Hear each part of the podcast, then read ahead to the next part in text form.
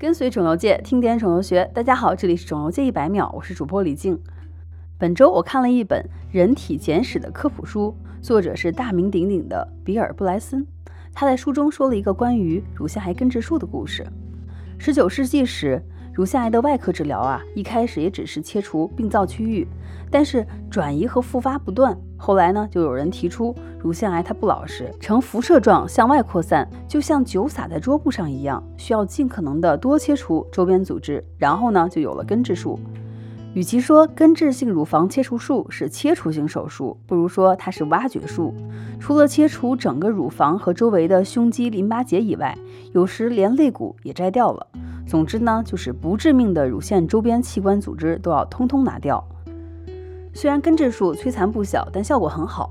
据说大约有三分之一的患者在根治术后活了至少三年，这一比例让医生们大感惊讶。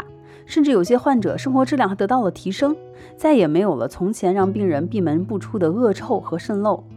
但是，英国一位名叫斯蒂芬·佩吉特的外科医生并不同意这个根治术的做法。他研究了七百三十五例乳腺癌病例，发现癌症根本不像酒洒在桌布上那样发生扩散，而是突然从遥远的位置冒出来。很多时候，乳腺癌就会转移到了肝脏，而且是转移到肝脏内的特定部位。后来，这位医生逐渐丰富了自己的肿瘤转移理论，提出了大名鼎鼎的土壤理论。尽管佩吉特的发现是正确、无可争议的，但是在大约一百年的时间里，没有人注意到佩吉特的理论。